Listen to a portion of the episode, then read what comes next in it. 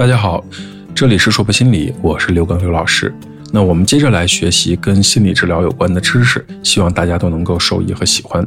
今天呢，这是心理治疗的第二讲，我们来讲一下精神分析，心理治疗界的所罗门王。提到心理学的人物呢，不管是圈内人还是圈外人，都叫得出一个名字——弗洛伊德。这位呢，来自奥地利的犹太心理学家呢，是当之无愧的所罗门王。弗洛伊德出生在摩拉维亚的弗莱堡。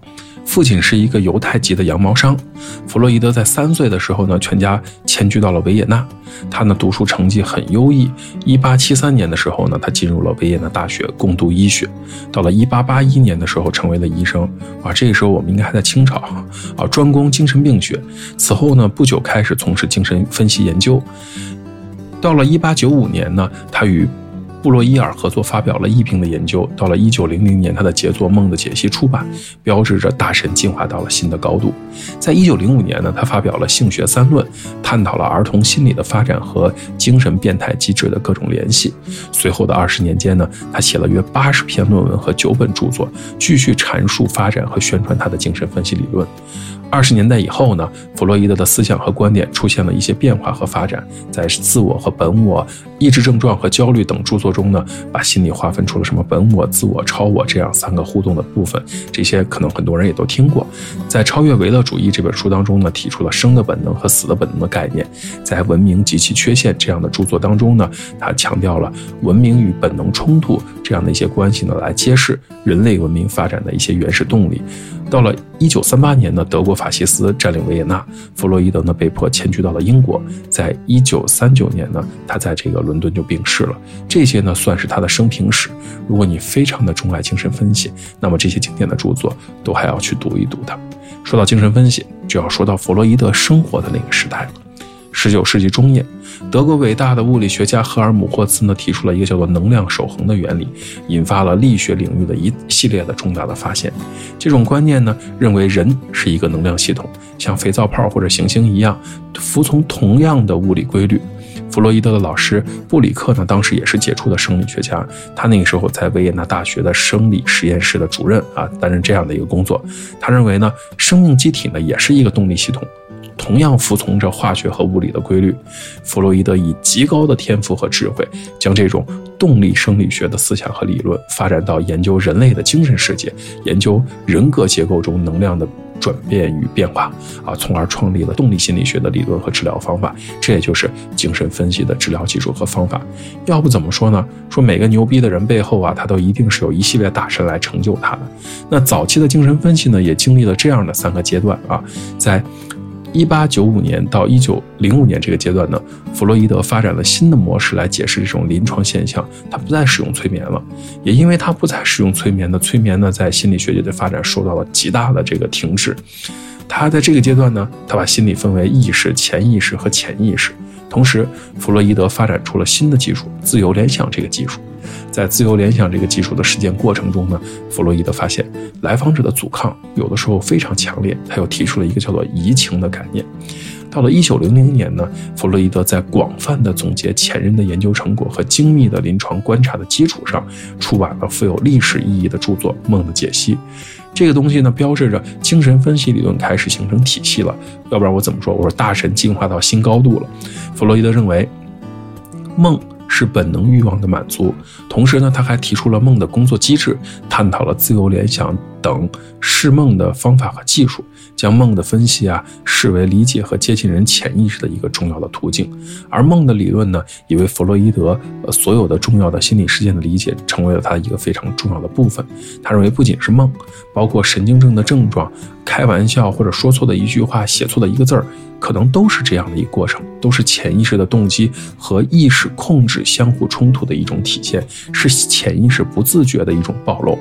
在这个阶段呢，弗洛伊德介绍了关于神经症的一些基本病因的理论，他提出了婴儿性诱惑理论，认为不仅是神经症的患者，儿童时期有过性冲突，事实上，儿童期性冲突是普遍存在的。当然，这只是弗洛伊德的理论。到了一九零五年和一九二三年这一段时间，这到了第二个时期了。这一九零五年呢，弗洛伊德发表了《性学三论》，探讨了儿童性心理发展与变态神经机制的联系。他首次提出一个叫做本能驱力的概念，将本能呢视为人的这个心理的基本动力。他认为性本能是诸多本能中最重要也最活跃的因素，广义的和狭义的性冲动。都是神经症或精神病的一个重要的起因。根据这一心理动力理论呢，弗洛伊德系统地揭示了人格发展的过程，揭示了各种精神病的起因，解释了人类创造性行为的动机。弗洛伊德提出了儿童期性欲的概念。他认为呢，呃，这个性欲利比多与生俱来，贯穿人的肉体生命和人格成长的全过程。他强调了儿童时期的俄狄浦斯情节的重要性。你看他伟大的地方在于，他能从一套理论能解释全人类啊！一九二三年，弗洛伊德发表了《自我与本我》一书，提出本我、自我和超我的结构模型。在这个阶段呢，他开始修改了他的一些理论。他提出了生的本能和死的本能的这个概念。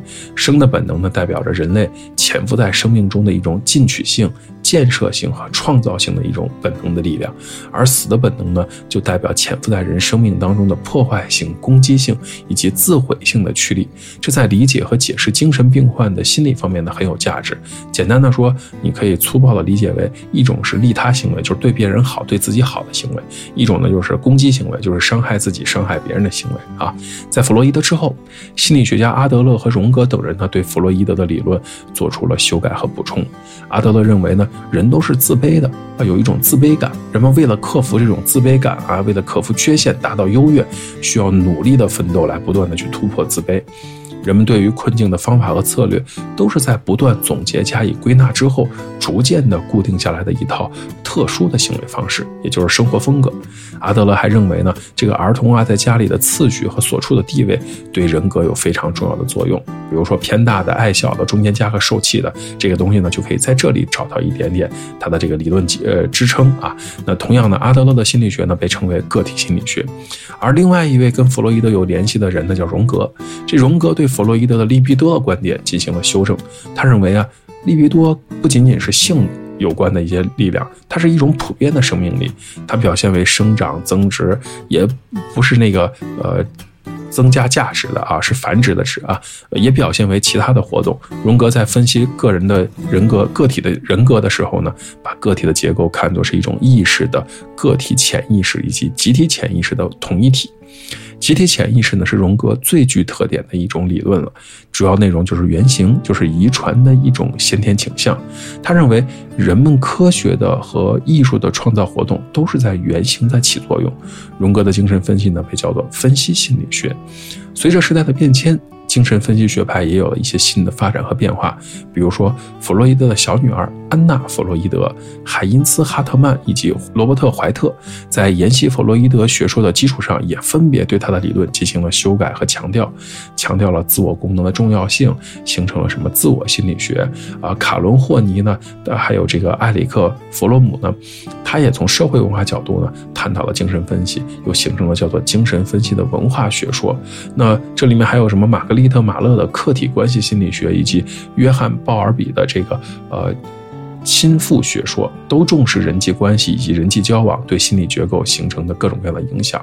这个亲父学说呢，相对更注重母婴之间的关系。可能这样说你已经听晕了，不好理解。那我就说一个最简单的，发展心理学当中涉及到一个依恋关系，以及爱情心理学的依恋关系呢，就是从这儿来的。在此之后。海因茨·科胡特提出了自体心理学，这些都是对弗洛伊德理论的继承和发展。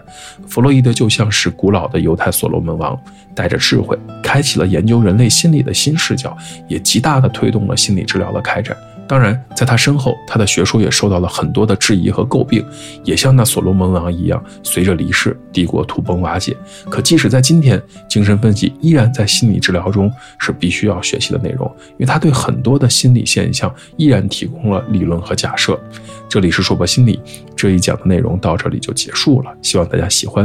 如果你很喜欢关于心理治疗方面的知识，也欢迎您持续的关注我们。